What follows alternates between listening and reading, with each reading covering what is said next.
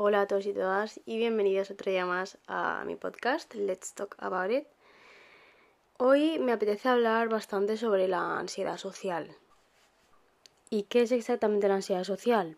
Vale, básicamente como yo lo veo es tener miedo a todo.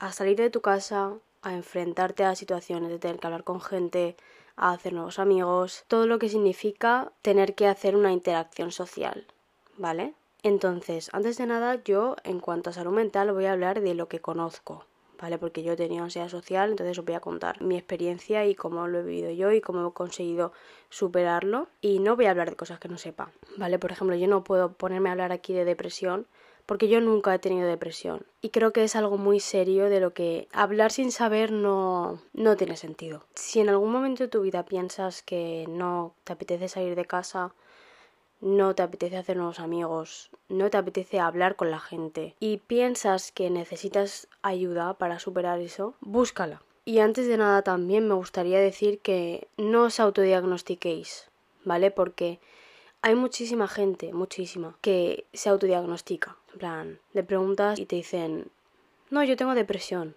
Y cuando le preguntas si algún profesional se lo ha diagnosticado, te dicen, no, es que escuché hablar a una persona y tengo los mismos síntomas que él o ella y, pues tengo depresión. No, mi amor, no, mi amor, no hagas eso. Porque luego, ¿sabes qué pasa? Que hay muchas personas que se autodiagnostican y luego las personas que de verdad tienen depresión, la gente no le cree, ni, ni se cree que esté pasando por un mal momento. Porque hay muchísima gente que se autodiagnostica. Entonces, si tú piensas que estás mal, llevas un mes mal, súper triste, te pasan un montón de cosas, ves a un profesional a que te diga, sí, te pasa esto o no, te pasa lo otro. Por favor, no os autodiagnostiquéis porque es algo que me da mucha rabia. Entonces, volviendo a la ansiedad social. ¿Qué me pasó a mí exactamente? Vale. Yo, cuando empecé el primer año de carrera, que fue hace dos años, ¿vale? Eh, y fue en 2021, ¿vale? Aún estábamos como con COVID, las clases se hacían online y presencial, entonces yo, en uno, no tenía el carnet y yo vivo a 20 minutos de la universidad y mis padres no podían estar llevándome como cada día, o sea, podían, pero si podía hacer las clases online, pues también era más cómodo para mí porque por las mañanas trabajaba, entonces era llegar a casa y me tumbaba en la cama y ya pues me ponía pues a atender la clase, ¿no? ¿Qué pasa? Que cuando tú empiezas a hacer clases online, tú no tienes amigos. Entonces yo empecé la universidad sin esa interacción social que primero se hace de encontrar amigos, ¿vale? Sí que conocía gente, sí que había hablado con gente, pero no tenía amigos como tal. Entonces yo estaba totalmente sola en ese aspecto. Entonces llegó un día en el que dijeron que se podía ir ya presencial, eh, pero que también hacían las clases online y tal. Y claro, yo en el momento en el que dijeron que se podía ir presencial, me daba pánico me daba pánico ir. Me daba pánico el simple hecho de pensar que yo tenía que ir allí presencialmente. Y entonces ya dije, hostia, yo tengo un problema. Porque llevaba muchísimos meses sin salir de casa. Y no lo había notado antes, porque yo para ir a trabajar pues sí que salía de casa y tal, y no lo había notado eh, antes. Pero claro, en el momento que me dicen, ya podéis venir presencialmente, yo entro en pánico. Y digo, no, no, yo no puedo ir. O sea, no quiero, no, no puedo, no tengo amigos, no, no, me, no quiero. Y siempre que tenía que ir allí presencialmente, por, ya sea por tener que presentar un trabajo, sobre todo era eso, para presentar trabajos y hacer trabajos, yo me ponía malísima, malísima. Y yo, eh, los síntomas que tengo yo cuando tengo mucha ansiedad son mucho temblor en el cuerpo y sobre todo en las manos, sudores, me va el corazón a mil, eh, me cuesta muchísimo respirar, o sea, siento que me falta el aire y a veces pues evidentemente pues como todo eso me abruma tanto, pues me pongo a llorar. Entonces yo cada vez que tenía que ir allí no podía, o sea, era como era un esfuerzo que yo en la vida había sentido, ¿sabes? El tener que ir a un sitio con más gente y tener miedo. Entonces me preocupé y dije, mamá, eh, yo no estoy bien. Y empecé a ir a una psicóloga, ¿vale? Yo tuve la suerte de encontrar una psicóloga que me ayudó muchísimo a superarlo y a, sobre todo, a entender el porqué entender por qué me pasaba eso, porque a mí antes no me había pasado. Yo, yo sí es cierto que he sido siempre una chica súper tímida, súper introvertida, pero eh, siempre he ido al instituto y no me ha pasado nada de esto, ¿sabes? O sea, tenía mis amigos en clase y, y también fue un poco el cambio de instituto y de ver a las mismas personas todos los días a universidad, es un cambio bastante heavy. sobre todo para gente que venimos de eh, colegios privados. Yo estaba en un colegio privado y veía todos los días a los mismos profesores, a la misma gente, y de ahí a pasar a la universidad con más gente, pues es un cambio muy heavy. Hay alguna, hay alguna gente que lo lleva súper bien, que de hecho es como un cambio de aires, conoces a gente nueva y tal, pero hay otra gente que nos quedamos ahí en, en el paso, ¿vale? Y si encima te pilla en la época del COVID, te destroza. De hecho, esto seguramente le habrá pasado a muchísima gente. Entonces, nada, eh, yo siempre he sido una persona con muchos miedos. Siempre pienso en negativo, eh, siempre pienso, ¿y si tal? ¿y si pasa esto? ¿y si pasa lo otro? Todos son miedos, o sea, todo me, me da miedo. Ahora, pues ya lo puedo controlar y tal, pero sí que es cierto que de vez en cuando, pues me entran otra vez esos miedos, ¿no? Pero empecé a ir a la psicóloga y, me di cuenta de que yo era súper miedosa, que todo me daba miedo y, me ayudó bastante a comprender de dónde venía todo ese miedo de, tener que ir.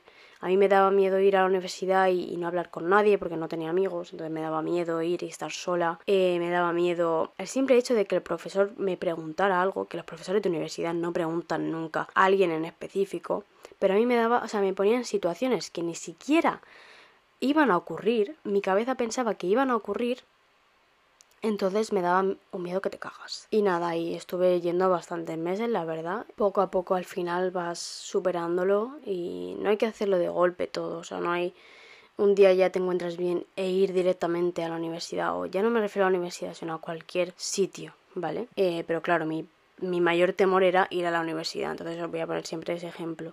Ya es como cambiar la mentalidad, ¿vale? O sea, ya pensar, venga, hoy Hoy ya no me da tanto miedo ir porque realmente no va, no va, a ocurrir ni esto, ni lo otro, ni no sé cuánto. Sé que es una chorrada, pero al final hay gente que necesita hablar con su propia mente y decir, estás pensando todo esto, entiendo que estés pensando todo esto porque eres yo, te entiendo perfectamente, pero esto no va a ocurrir, no tiene por, qué ocurrir. Entonces, una de, los, de las cosas que me dijo la psicóloga es que cuando algún miedo se me pasara por la cabeza, que lo escribiera. Entonces, escribir en una parte los miedos que tengo y en la otra parte cómo se pueden solucionar o decir como cosas positivas sobre ese miedo, ¿vale? Por ejemplo, es que me, me da miedo ir a la universidad porque no voy a hablar con nadie. Y en el otro lado poner, eso no es verdad, porque seguramente hablarás con gente, saludarás a gente, te sentirás bien contigo misma, atenderás mejor a las clases, en fin, o sea, no sé si me entendéis, que, que, que darle como un, un, lado positivo y así tu mente también cambia y decir, o no que cambie radicalmente a positivo, porque eso no es así, tipo, cambiar en el sentido de, vale, está lo negativo, pero también está lo positivo. Puede pasar algo malo, pero puede pasar algo bueno también. O sea, es ese cambio y es ir poco a poco hasta que al final lo veas todo de una forma mejor. Porque yo antes solamente veía lo negativo y cuando empecé a ir a la psicóloga pues veía como lo negativo pero lo positivo también. Y al final también vas cambiando un poco la mentalidad y poco a poco lo vas superando. Eh, yo sé que cada persona es un mundo y a cada persona le va a servir una cosa u otra o algo no le va a servir o algo, ¿sabes? O sea, cuando estoy así mal y estoy ansiosa, eh, me pongo a hacer lo que más me guste o con lo que vaya a estar distraída. Entonces os voy a dar algunos tips que sé que a lo mejor no van a servir porque, lo repito, cada persona es un mundo, cada persona mm, le sirve una cosa u otra, ¿vale? Pero a mí me sirven estas cosas. A mí para distraerme me sirve mucho irme a andar. Además yo vivo en la playa Ahora no porque hace frío y, en plan, estamos en febrero, hace frío aún, pero normalmente me, me voy a andar. De hecho, hace, hace poco acabé exámenes y acabé súper quemada y, estuve varios días yéndome a andar. Y la verdad que la actitud cambia completamente. No me acuerdo quién me lo dijo, pero cuando tú haces ejercicio y ejercitas tu físico, tu mente también la estás ejercitando. Y al final cuando acabas tan cansada, es muchísimo mejor porque tu cabeza no piensa. o sea, llegas a casa y, ves todo con otros ojos y, y nada, eso, eso principalmente. Después, yo suelo ponerme, si estoy en, mi habitación y tal, me suelo poner a Emma Chamberlain o a, o a cualquier persona que sienta que en ese momento me va a distraer, ¿vale? A Auron, por ejemplo, me gusta mucho ver a Auron. A Ibai también, no sé, o sea, a veces me pongo YouTube, a veces Twitch, lo que siento que en ese momento me va a distraer, ¿vale? Y también veo mucho a Emma porque, mm, porque ella sabe muy bien verbalizarlo todo y ella pues sufre de depresión y de ansiedad y al final pues te identificas un poco en algunos aspectos, no, no me refiero a que me identifico con ella en el aspecto de depresión porque yo no tengo depresión, pero en algunas cosas que dice te ves reflejada y al final dices, no soy como un bicho raro, ¿sabes? O sea, estas cosas también le pasan a, a los demás, ¿sabes? Y eso me ayuda también como a pensar y decir, vale, esto es temporal, ¿sabes? Eh, mañana estaré mejor o la semana que viene estaré mejor. Y también pensar mucho más en, positivo, por mucho que en ese momento no, no, lo veas. O sea, te pones a hacer cualquier cosa que te guste, a escuchar a algún podcast, a escuchar eh, música también. A mí me gusta mucho escuchar música. Otro de mis rituales es eh, ducharme y escuchar The Weeknd o cualquier cantante que me relaje, ¿sabes? Eso también me relaja muchísimo. Y hacerme el skincare, o sea, hacerse el skincare mientras estás escuchando música es un ritual. Y me vais a entender, en plan, mujeres, yo sé que me entendéis. Yo es cierto que soy una persona muy solitaria y tal, pero de vez en cuando, cuando tengo ansiedad y tal, pues siempre me apetece hablar con alguien y verbalizarlo, ¿sabes? Y os le mando 500 audios a mi mejor amigo, o llamo a mi mejor amiga, o cualquier cosa, o, quedo con mi novio, o llamo a mi novio, para hacer cosas, ¿sabes? Y, a lo mejor lo que necesito es salir de casa, irme a cenar, irme a comer, irme a ver una peli al cine, o sea, a lo mejor lo que necesito en ese momento es eso y lo hago, porque al final, si estás mal, al final tienes que hacer cosas que te hagan sentir bien a ti. Otro ritual, iros de compras con vuestras madres, o sea, es lo más, es increíble. a ver, a lo mejor esto es más, para gente pues que, que pueda, ¿no? Porque a lo mejor hay gente que no puede permitirse ir, no sé, irse cada tres meses, cada cuatro meses a comprar ropa. Y no me refiero a comprarse ropa en plan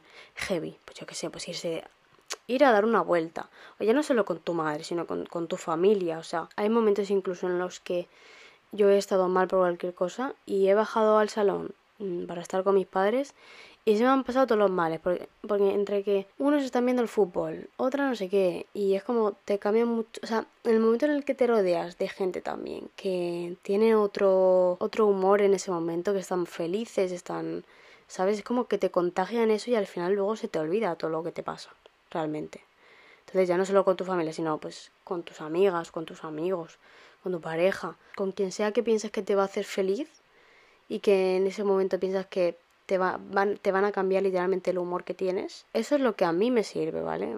Puede ser que haya gente que le guste leer, le relaje leer. Yo no puedo leer porque no tengo un problema a la hora de, retener información. A lo mejor me leo una página y no me entero de nada. Y me tengo que leer tres veces. O sea, leer no me gusta nada. Me gusta escuchar. Y nada, básicamente esos son los tips que a mí más eh, me sirven. Y antes de acabar con, el capítulo de hoy, me gustaría mandar un mensaje también a padres, si hay algún padre, madre que me está escuchando, por favor, cuando vuestros hijos o hijas estén pasando por un mal momento, eh, os aviso que no nos sirve el consejo de mírame a mí, yo he superado todas estas cosas, he vivido todo esto y lo he pasado súper mal y mírame, aquí estoy súper bien.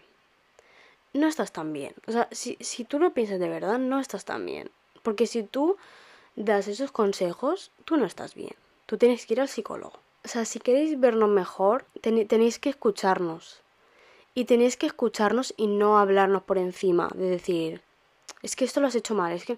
No, primero me escuchas y te digo todo lo que me pasa y luego ya, si quieres decirme cualquier cosa, me lo dices. Y hay que decir las cosas con tacto, por favor. Puede ser que tú seas de una forma y, y, que hayas superado 30 cosas, que te hayan pasado muchísimas cosas y la hayas superado. Perfecto. Tú eres una persona muy fuerte, pero a lo mejor yo no. Y por mucho que tú seas muy fuerte, no significa que yo lo sea. Yo eh, estoy de acuerdo que los padres de hoy en día puede ser que consientan mucho a sus hijos. Yo estoy de acuerdo con eso. Pero no estoy de acuerdo con lo de tener que llevar a tus hijos a rajatabla. O sea, no. Y que si tienen un problema psicológico, no, eh, tienes que hacer deporte. ¿Qué tonterías estás diciendo? En plan, yo quiero un equilibrio entre eso, ¿vale? Un mamá, tengo ansiedad, mamá, tengo depresión.